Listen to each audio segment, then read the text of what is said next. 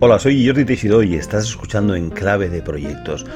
A menudo pienso que un proyecto es pues como un ser vivo, como un ser humano, Nace, crece, pues madura, tiene problemas, obstáculos, ventajas, eh, inconvenientes, grandes aventuras, grandes desastres, grandes frustraciones. Realmente un proyecto es como una persona.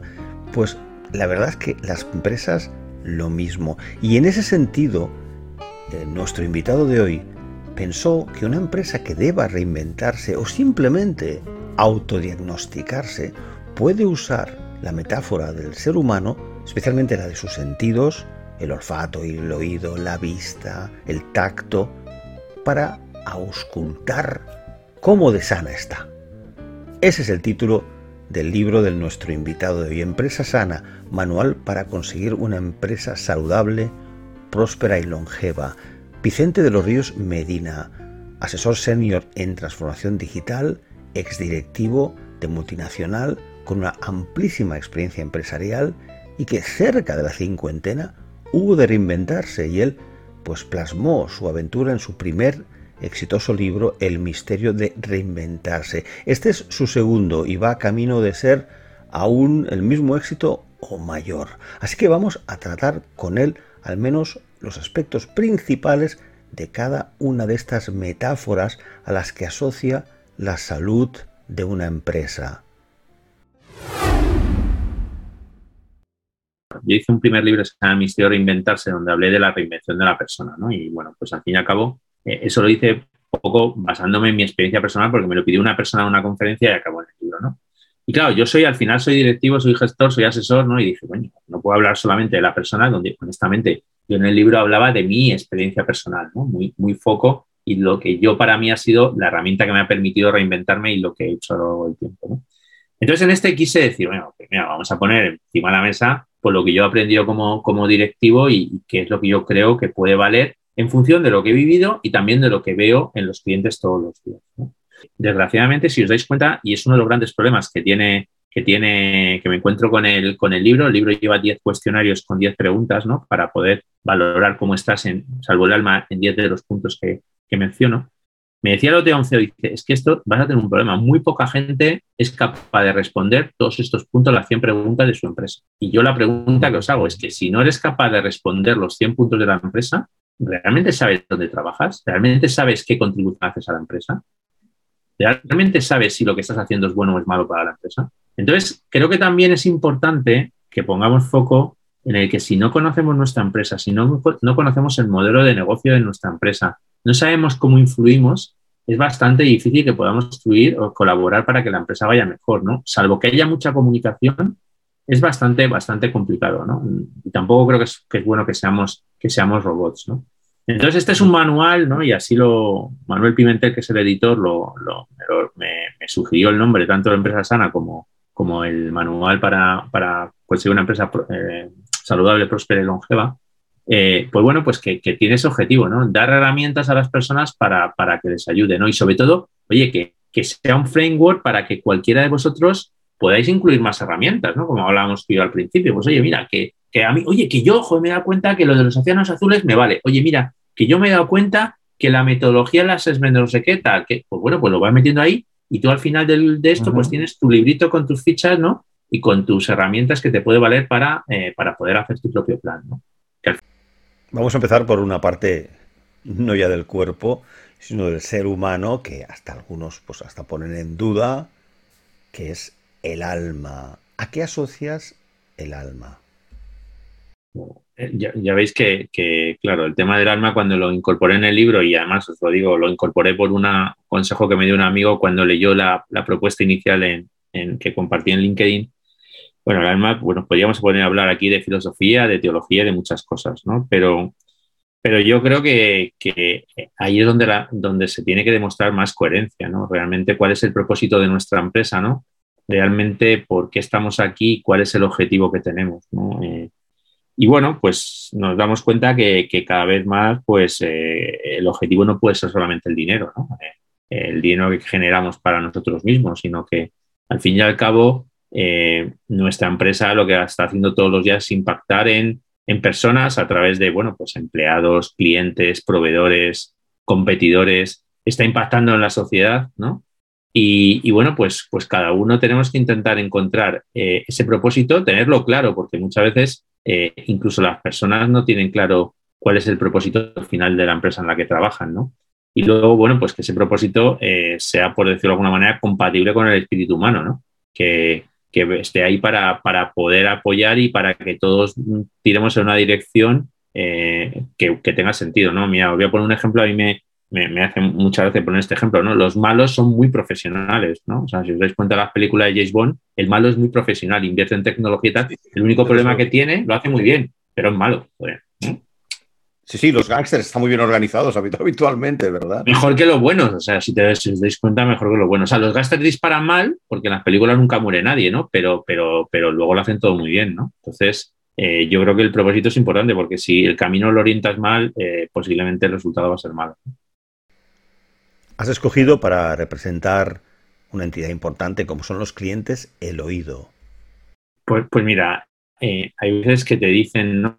la diferencia entre oír y escuchar, ¿no? O sea, oír parece como que, el, sonido entre, ¿no? Y escuchar significa que lo proceses, ¿no? Te das cuenta que en el oído eh, está la capacidad de escuchar a, personas o, a ruidos, la capacidad que tienes tú de, inferir que puede haber incluso un peligro entonces, eh, al final, eh, los clientes, las empresas funcionamos en función de que haya clientes que estén dispuestos a pagarnos por los servicios que ofrecemos o por los productos que ofrecemos.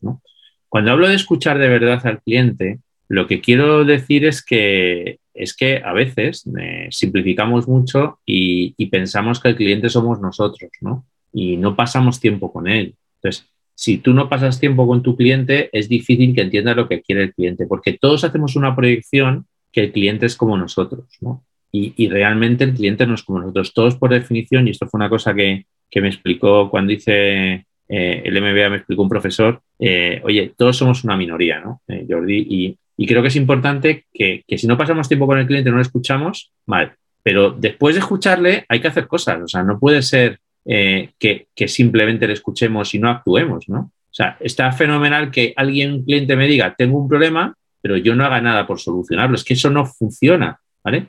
Y ahí incluso apunto el punto que dije anteriormente de la compasión, ¿no?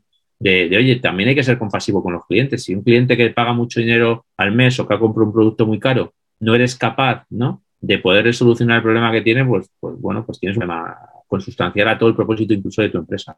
Parece como que en cierta manera tenemos una tendencia a imponer desde el producto, ¿no? Ah, tú quieres comprar mi producto, pues mira, mi producto es este, funciona así, así, así, así, así, ¿no? Más que empezar a escuchar cómo soluciona el problema que tienes mi producto, ¿no?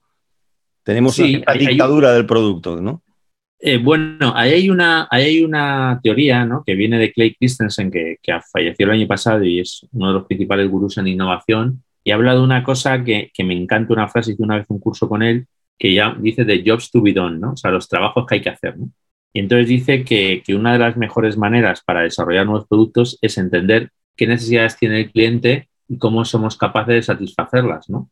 Eh, y, si os dais cuenta, gran parte de, las disrupciones digitales no vienen tanto por la aparición de una tecnología, vienen principalmente porque el cliente estaba siendo maltratado. Por ejemplo, el, caso de Uber, ¿no? El caso de Uber, eh, pues surge Uber porque a los, a los eh, clientes se les trataba mal en los taxis, no digo en España en general, ¿no? A lo mejor no se podía borrar con tarjeta, no podía saber dónde estaba el servicio, no podía saber la valoración de la persona, no tenía ningún incentivo para poder tener sus taxis a lo mejor limpios o entender que dentro de un taxi, en ese momento, bueno, pues el, coche hay que conducirlo no al ritmo del conductor, sino cómo quiere el cliente.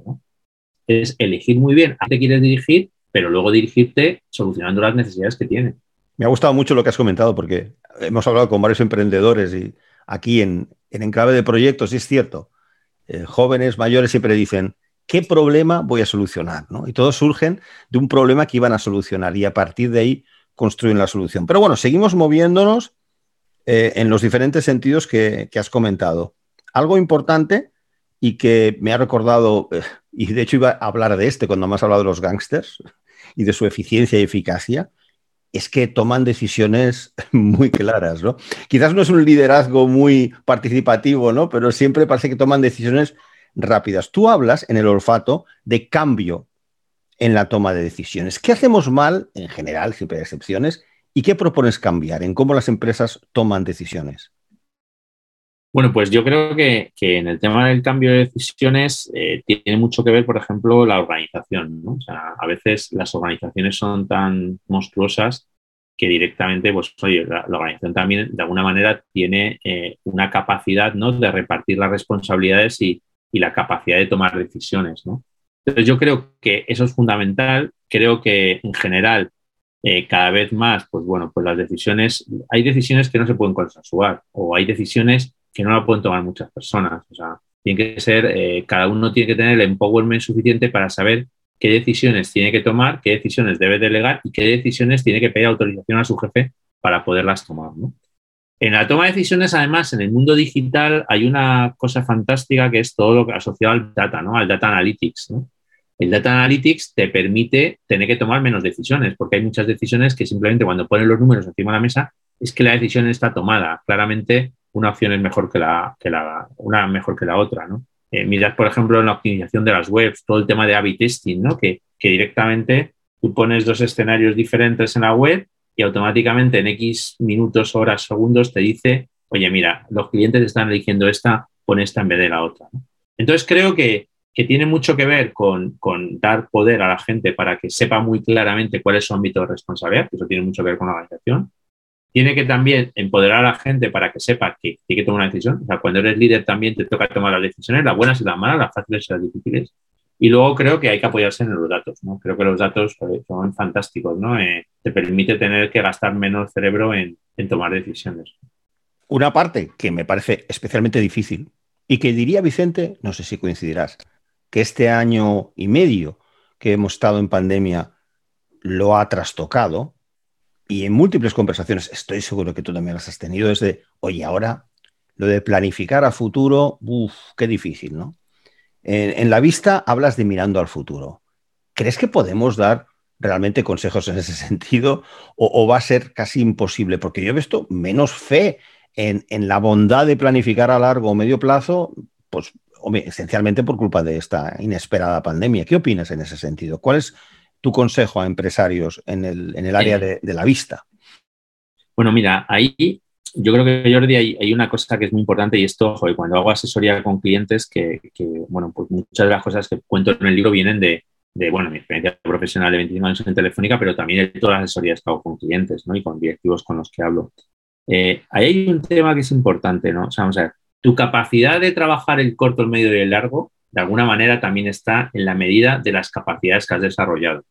Si vosotros lo pensáis, eh, empresas que han triunfado durante la pandemia han triunfado porque tenían unas capacidades brutales que han podido desarrollar para aprovechar la oportunidad. O sea, os voy a poner un ejemplo, ¿no? Eh, habéis visto que ha habido muchas empresas textiles que se han puesto a hacer mascarillas y posiblemente han ganado mucho dinero. O habéis visto, habéis visto muchas empresas que tenían un gran proceso logístico con China y han sido capaces de ganar mucho dinero porque han traído rápidamente material. Entonces, al final, esa gente, en la medida que tú seas capaz de tener desarrolladas una serie de, competencias, tú tienes una menor exposición al riesgo del corto, el medio y el largo plazo. Claro, claro. Entonces, claro, eh, y lo mismo pasa en los profesionales, ¿no? Que, que, luego hablaremos del talento senior. O sea, en la medida que tú has desarrollado capacidades, tú el día que te quedas sin trabajo, eres capaz de poder reinventarte como profesional, ¿no? Entonces, yo creo que tiene que haber un equilibrio. O sea, cuanto más pienses en el corto, el problema es que piensas tanto en el corto, no inviertes en el futuro, no desarrollas capacidades, solo es el día a día, solo es el comité del día, solo es informe del día, y al final resulta que te estás debilitando y eso te hace condicionar claramente eh, tu largo plazo. Además, me gustaría añadir una cosa que he hablado con muchos clientes que son, que son propietarios de pyme, Además, en España hay una obsesión por el micromanagement, ¿no? A todos los niveles, ¿eh? os digo, de gran corporación, os digo hasta pequeña empresa.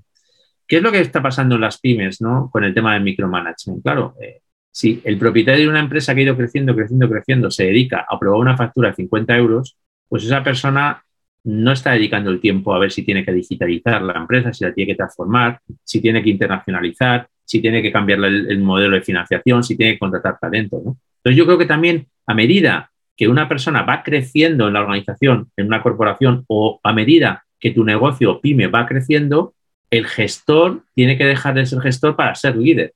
Y el líder es el que se encarga del largo plazo. Entonces, si el que se tiene que encargar del largo plazo se encarga del corto, el del corto no se va a encargar del largo. Entonces, yo creo que ahí ese es el, equilibrio que hay que saber hacer, ¿no? Cada uno tiene que hacer su faceta y no solamente tiene que hacer lo que se me ha dado toda la vida a hacer bien, ¿no? Que, a veces nos centramos especialmente en el, en el, en el punto ese, ¿no? De donde nos sentimos más cómodos sobra micromanagement y falta delegación. Delegación por confianza, como tú bien comentas. Oye, hemos de saltar al gusto, porque ya, ya que has comentado precisamente el, mirar adelante, ver, tener visión para aprovechar tus competencias, delegar el día a día. En el gusto, eh, en esa capacidad que tenemos los humanos y que algunos perdían en la pandemia, sitúas el innovar. Darnos, darnos esos cinco céntimos de innovación. Resumen de lo que luego desarrollas más en el libro. Innovación, para mí, cuando la asocio al gusto, es que, es que creo que la innovación tiene mucho, mucho, mucho de abrirse hacia afuera y probar cosas diferentes. O sea, yo soy un convencido de que gran parte del desarrollo de capacidades tiene que ser con intentar, probar, eh, experimentar, ¿no? Y, bueno, pues daos cuenta, ¿no? Todos tenemos la imagen esa del niño en la familia que no quiere comer nada, ¿no? A mí macarrones con, con filete, ¿no? Y dice, fue lo que te estás perdiendo. ¿Das cuenta la cantidad de cosas que nos hemos perdido cuando éramos pequeños? Porque a mí no me gusta tal verdura o no me gusta tal, y luego eh, eres el super fan cuando eres mayor. Entonces, yo creo que, el gusto refleja muy bien lo que significa innovar. ¿no? innovar significa arriesgar. cuando tú pruebas cosas diferentes en el gusto, pues muchas veces no sabes cómo, cómo sabe, cómo sabe la primera vez, ¿no? Te das cuenta de cosas que decimos, no, esto no, porque creo que vas a saber mal, ¿no? Y, no sabes, nunca lo has probado, ¿no? creo que tiene mucho que ver eh, también innovar con, la capacidad que tenemos de poder hacer cosas con, terceros, ¿no? Eh, de, oye, ver modelos de negocio de terceros, ¿no?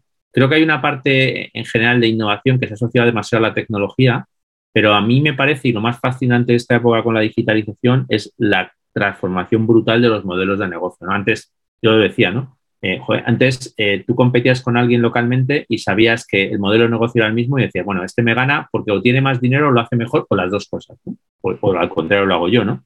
Ahora el problema que tienes es que hay uno que te está ganando y no sabes ni cómo lo está haciendo y si está ganando dinero o cómo lo está ganando. Entonces yo creo que, la innovación eh, tiene que ver con todo lo que es abrirte, experimentar, probar cosas diferentes, arriesgar, ¿no? Y, a veces tengo la sensación de que, las personas, bueno, en general, ¿no? Nos gusta más lo seguro y, preferimos no arriesgar lo poco que tenemos a, intentar innovar para, porque innovar tiene que ser para crecer, ¿eh? Esto es muy importante. O sea, una empresa que, que, innova para no crecer o para, para, para, crecer muy, muy, muy, muy poquito, no es, eso no es, por decirlo de alguna manera, diversificar, eso es distraerse, ¿no? Que es otra cosa. De hecho, los grandes innovadores y emprendedores, y esto es un tema cultural, que estoy seguro que tú, habiendo trabajado en multinacional y trabajando por todo el mundo como sigues, culturalmente en España el fracaso se lleva peor que en otras culturas. Eh, es decir, ¿verdad? Algo obvio, ¿no? Es decir, para las empresas, eh, si arriesgas, el fracaso es hasta probable, ¿verdad? Y entonces, aquí yo creo que no tenemos aún una cultura que gestione bien el fracaso, ¿no? Yo, mira, te voy a decir una cosa, Jordi, respecto al fracaso, ¿no? La, gestión del fracaso en España es muy curiosa, ¿no? Porque, porque en general tampoco tiene gestión de consecuencias, ¿eh? O sea, en otros países el fracaso supone una, o sea, te, dejan, te dejan fracasar, pero incluso en, algunos hay gestión de consecuencias, ¿no? Aquí, pues chicos, intenta tapar entre todo el mundo, ¿no? Porque mira, yo te tapo los tuyos, tú me tapas los míos, ¿no?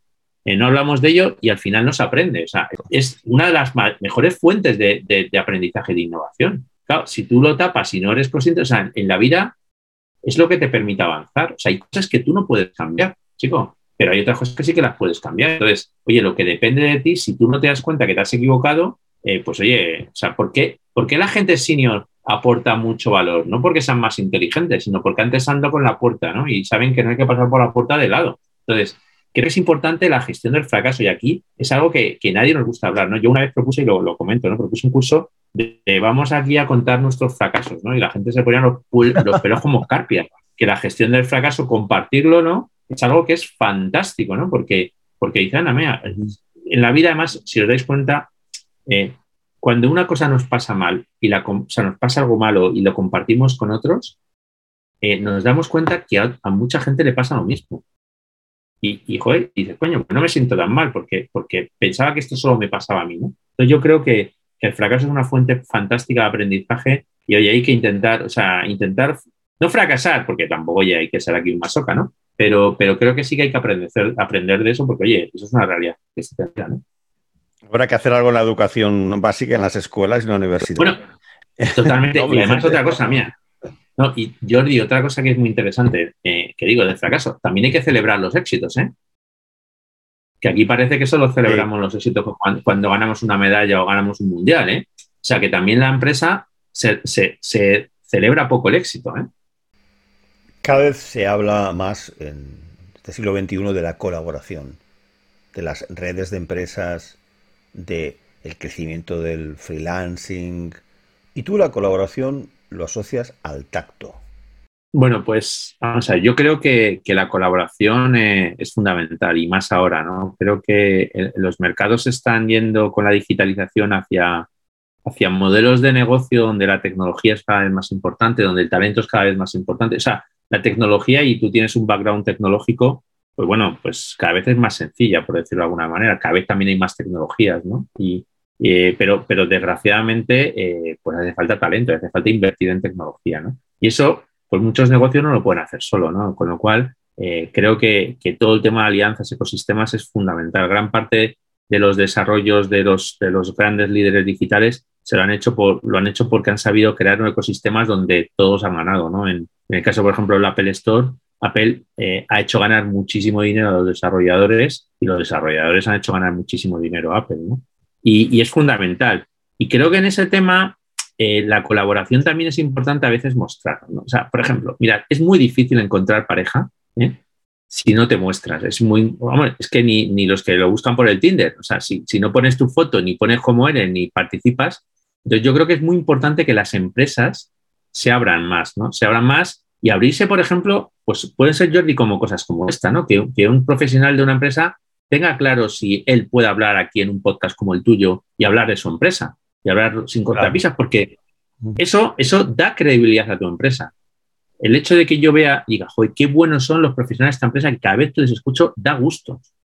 Cómo responden, la calidad de sus respuestas, el nivel de motivación que tienen, lo bien que hablan de sus clientes. Entonces, yo creo que es fundamental abrirnos. O sea, si no encontramos puntos de encuentro, eh, pues bueno, que automáticamente es difícil que, creemos, que, creamos cosas juntos, ¿no? entonces a mí me parece que vivimos en una época en la que es muy, muy, muy difícil hacer las cosas solo. Y el que intenta hacerlo solo, eh, bueno, va a, tener, va a tener un recorrido bastante, bastante limitado. Daos cuenta que hasta los líderes digitales se compiten entre ellos, han colaborado y, y yo vengo de un mundo, o sea, yo os digo, yo, mi primera etapa en Telefónica estuve en el mundo mayorista internacional, donde mis clientes al mismo tiempo eran mis, o sea, eran mis competidores, eran mis clientes y eran mis proveedores, ¿no? Y eso, pues, desde pequeño me hizo educarme en una cultura en la que yo siempre veía en el otro, no veía un enemigo, sino veía, pues, una oportunidad de hacer cosas juntos, Para un empresario pyme que esté escuchando, has hablado, has sacado la palabra ecosistema. ¿Qué significa para un empresario pyme, sea de tecnología, sea de textil, o sea, industrial, ¿qué tiene que hacer para conocer eh, qué es esto de un ecosistema y por qué y de qué manera puede empezar a abrirse, más allá de su ámbito de clientes y proveedores? Yo no sé cuántas, cuántas pymes de España tienen una cooperativa. ¿eh? Por ejemplo, en, España una de las referencias que hay cooperativas pues es la cooperativa Mondragón, ¿no? sí, no, es sensacional, Por, eso, digo, el, el, mundo de la cooperativa es ecosistema puro y duro, ¿no? de nos juntamos en lo que podemos, oye, ayudarnos para que el mercado sea crezca, para que seamos más, más eficientes desde el punto de vista de la compra de material, de conocimiento de temas, seamos juntos, seamos más, ¿no? Fantástico, ¿no? Que, conozco en Almería caso de cooperativa única, única pues líder en exportaciones de fruta y verdura en España, eh, pedazo de empresa de 600 millones de euros y que, bueno, pues se han dado cuenta que, incluso compartiendo las mejores prácticas a través de una aplicación móvil son capaces de ganar todos y todos y aumentar las ventas de todos juntos. Entonces, eh, yo creo que hay muchas maneras, ¿no? desde, bueno, pues los que comparten la leche y van a, una central y dicen, mira, negociamos juntos, ¿no? A, a, bueno, pues a compartir talento o a que, oye, mira, pues cosas tan totas como mira, ¿a ti no te importaría que mi hijo, que va a ser el que me suceda en la empresa, trabaje tres años en tu empresa y el tuyo trabaje en la mía y de repente aprendan y luego se vuelvan a las suyas y eso permita, no sé, conocer la empresa de otra manera que no tengan el concepto este que solo conocen la empresa a sus padres? Pues hay cosas muy simples, ¿no? O sea, Jordi, tampoco hay que, tampoco hay que crear aquí un cohete y lanzarlo a la luna y hacer el Space X este, ¿no? sí, no, Vicente, pero eso muchas veces, sobre todo si ha sido un empresario de éxito siguiendo una determinada rutina que igual ahora ya no vale, yo creo, Vicente, que, al final tu, tu libro y, según vamos avanzando, al final requiere un cambio humano, una transformación personal. Es decir, tú no cambias la empresa, sino cambias tú mismo, ¿no? El, líder de la propia empresa, ¿verdad? Quizás tiene que empezar por ahí casi. Pero, pero, pero efectivamente, pero, pero mirad, es que a veces lo que nos va pasando es que a medida que nos vamos haciendo mayores vamos perdiendo lo que teníamos en los orígenes, ¿no? O sea, daos cuenta, ¿no? Lo que era el ecosistema de pares y nones, a ver quién elige al primero al, jugador de su equipo, ¿no? Eh, pues oye, pues había veces que te das cuenta, oye, pues mira, vamos a coger a este chico que, va a estar menos integrado, ¿no? Entonces, realmente, si te das cuenta, Jordi, es que hay muchas de las cosas que digo en el libro, o que comento en general, pues son cosas de sentido común. Si es que a veces yo os digo una cosa, hacer las cosas mal cuesta, cuesta tiempo y esfuerzo. Pero es que llevamos muchos años haciéndolas así, eh, Vicente. La inercia ¿verdad? Es, algo, algo clásico. Bueno, pero, pero mira, yo siempre pongo el ejemplo, es un ejemplo muy, o sea, intento poner siempre ejemplos como muy cercanos, ¿no? Muy de, ¿os acordáis del típico chaval que era o chica que era fantástico compañero en el colegio, pero que cuando se juntaba con cinco malos era terrorífico? ¿no? Y tanto, sí, sí, pasa muchísimo. Y tanto, ¿no? Pues mira, eso es un ecosistema negativo, ¿no? Pero, pero podríamos decir que al final es eso, es intentar encontrar los puntos de acuerdo con las personas intentar ver su lado positivo, ¿no? A veces quizás a lo mejor, como, como decía los Serrano este, Resines, ¿no? Cuando decía lo de la mirada sucia, ¿no? Pues a lo mejor también en el management siempre vemos al, al, que está enfrente como un posible competidor, como alguien que nos va a quitar el dinero, como que nos va a quitar el puesto, no nos damos cuenta, oye, pues que, que posiblemente esa persona es la persona que te va a presentar a la persona que te va a dar el dinero para poder ampliar tu fábrica o que te va a presentar al, mejor fichaje que vas a hacer en los próximos 10 años, ¿no? O que incluso te va a presentar a tu pareja para toda la vida, ¿no? Entonces, yo creo que, hay que encontrar un punto de, humanidad, ¿no? Yo, por eso también es un poco la razón de la analogía, ¿no? La analogía eh, para mí es clave porque, porque quería llevar que en el fondo el centro de la empresa eh, es la persona, eh, la persona que la persona un día se llama cliente, otro día se llama empleado, otro día se llama proveedor, ¿no?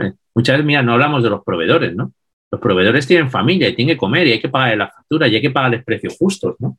Entonces, bueno, pues, pues, pues son personas, ¿no? Y, yo creo que tenemos que volver un poco a esa, a esa humanidad porque es bastante complicado que nosotros intentemos ganar en la partida todo y que los que están alrededor nuestro no ganen nada. Eso, eso vamos, por definición, es insostenible. O sea, eso, eso te dura eh, cinco minutos, ¿no? En el gráfico que estoy utilizando, que está en el libro eh, de Vicente, precisamente el tacto y la colaboración está justo al lado del corazón.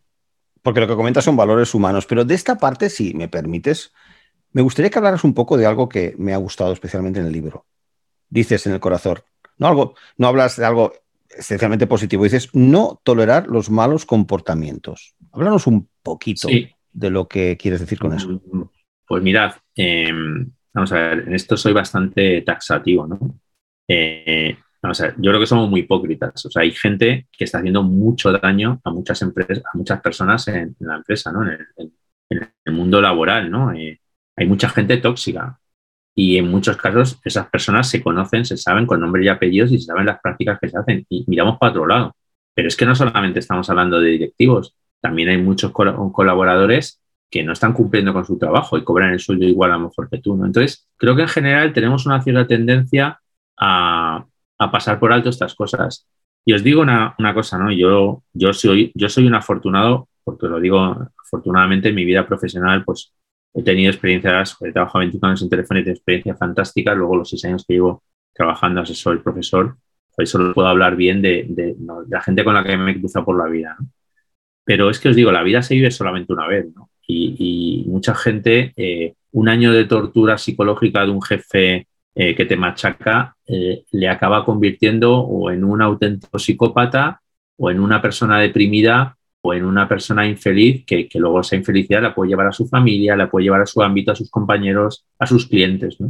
Y yo creo que, somos demasiado permisivos con estos temas. Hay cosas que no se deberían tolerar y creo que se siguen tolerando. Y, bueno, pues creo que también hay que decirlo. ¿no? Y, hay que ponerlo encima de la mesa. Yo creo que se ha avanzado en inclusión, se ha avanzado en género, se ha avanzado en muchos derechos, pero este tema es un tabú que sigue por ahí escondido, ¿no? Pasemos ahora al centro neurálgico, el cerebro. Yo creo que el cerebro, si, si os dais cuenta, claro, cuando yo hablaba antes de los sentidos, ¿no? Eh, claro, los sentidos de nada valen sin los del cerebro. O sea, los sentidos muchas veces lo que te acaban haciendo es que tú acabas eh, generando o sea, contacto con el mundo exterior a través de los sentidos y esos sentidos eh, toman unas señales y esas señales que las procesas el cerebro.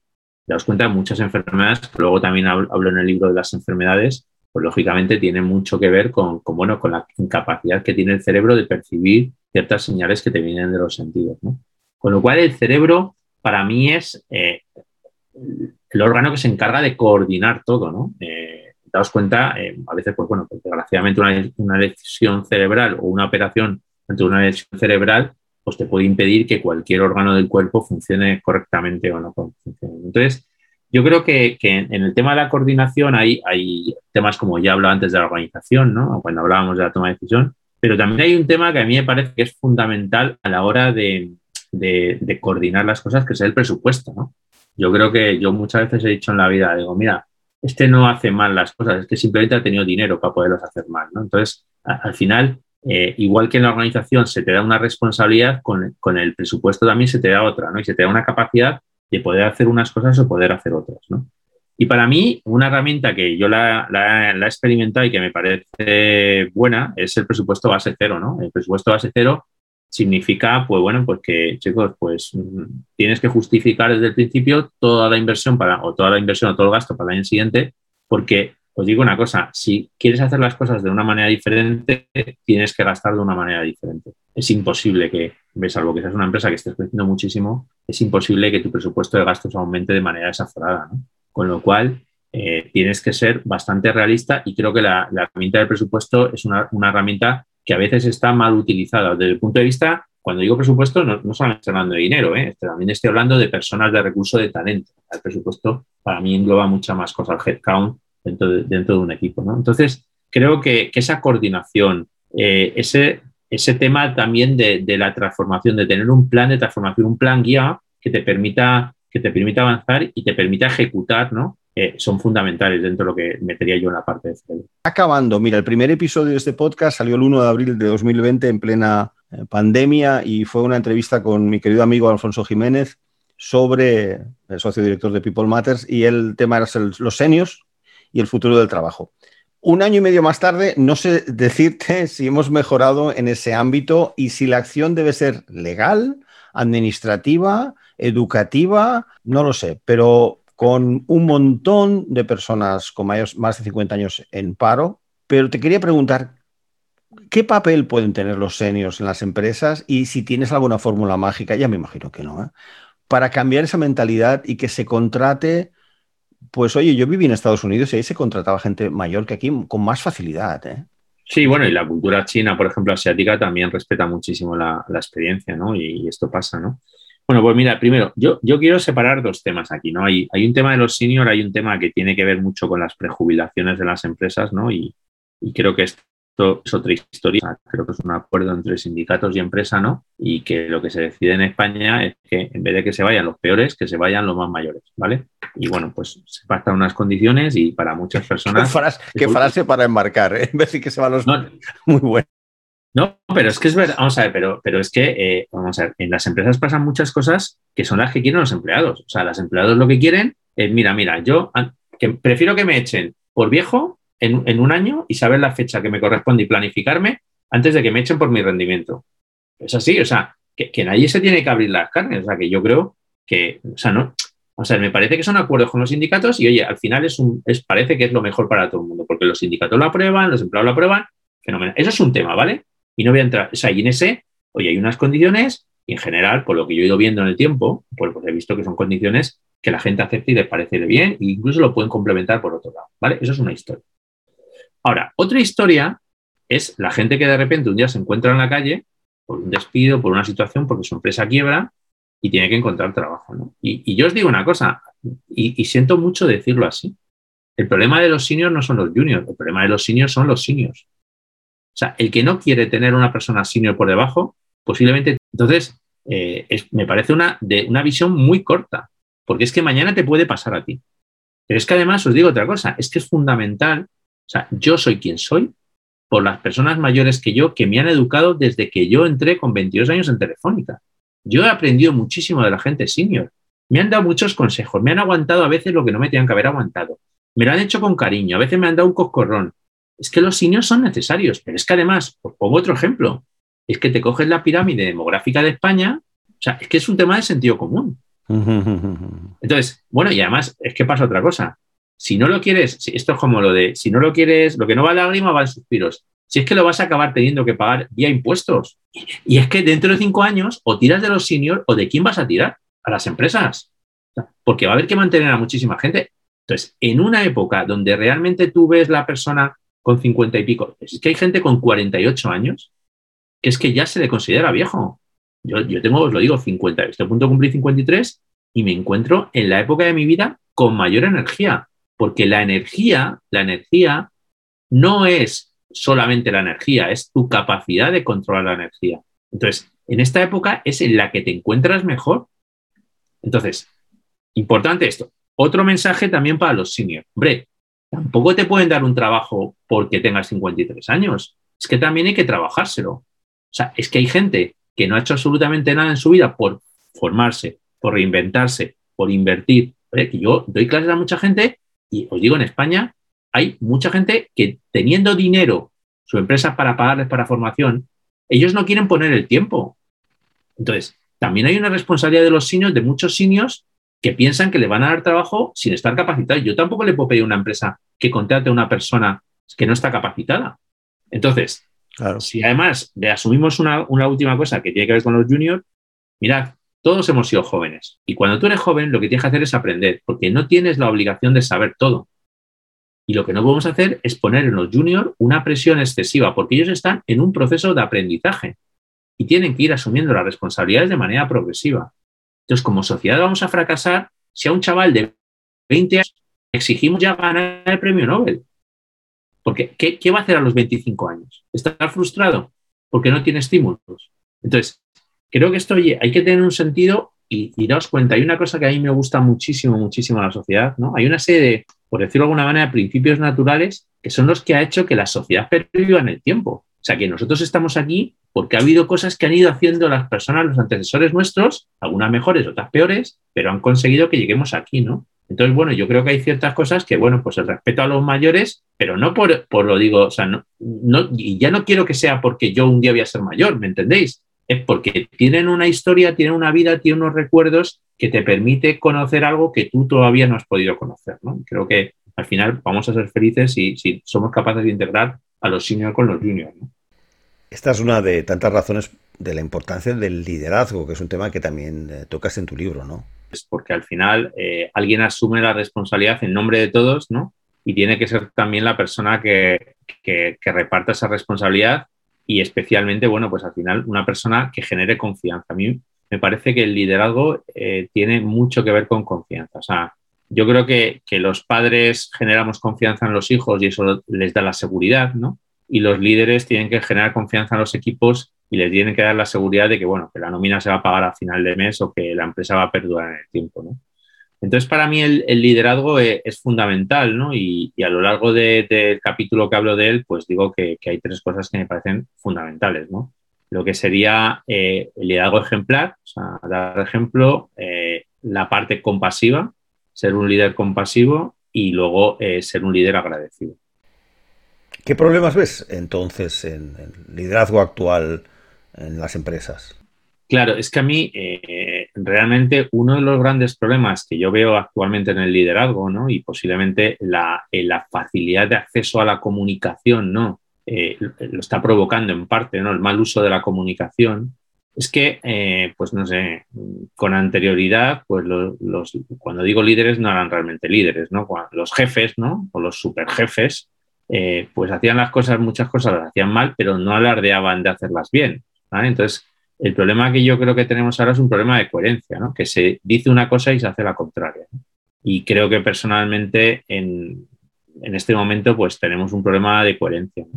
En todos los ámbitos de la vida, ¿eh? no solamente en el mundo de la empresa.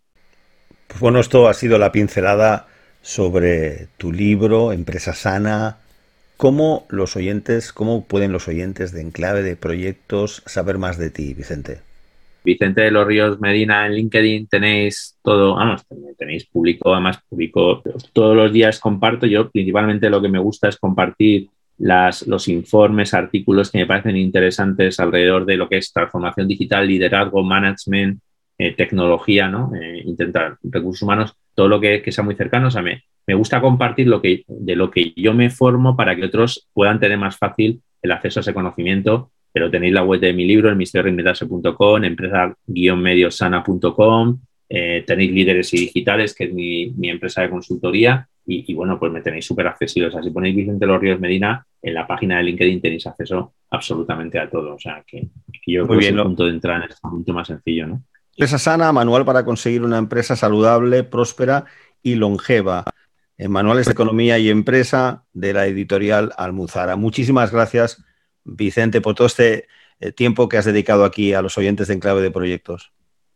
Pues muchísimas gracias a ti, Jordi, por pensar en mí, por encontrarme y bueno, pues por, también dedicar este tiempo a, escucharme, ¿no? Que al fin y al cabo, como decía, eh, has puesto los sentidos, ¿no? también en lo que hemos estado haciendo y, y, y, es fantástico tener una conversación como esta con una persona como tú.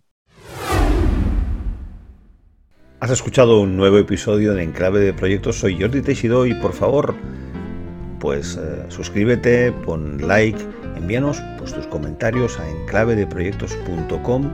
Nos encantará escuchar pues, tus opiniones, propuestas y cualquier cosa eh, que sirva para conectar un poco más en este mundo virtual de los podcasts. Hasta pronto.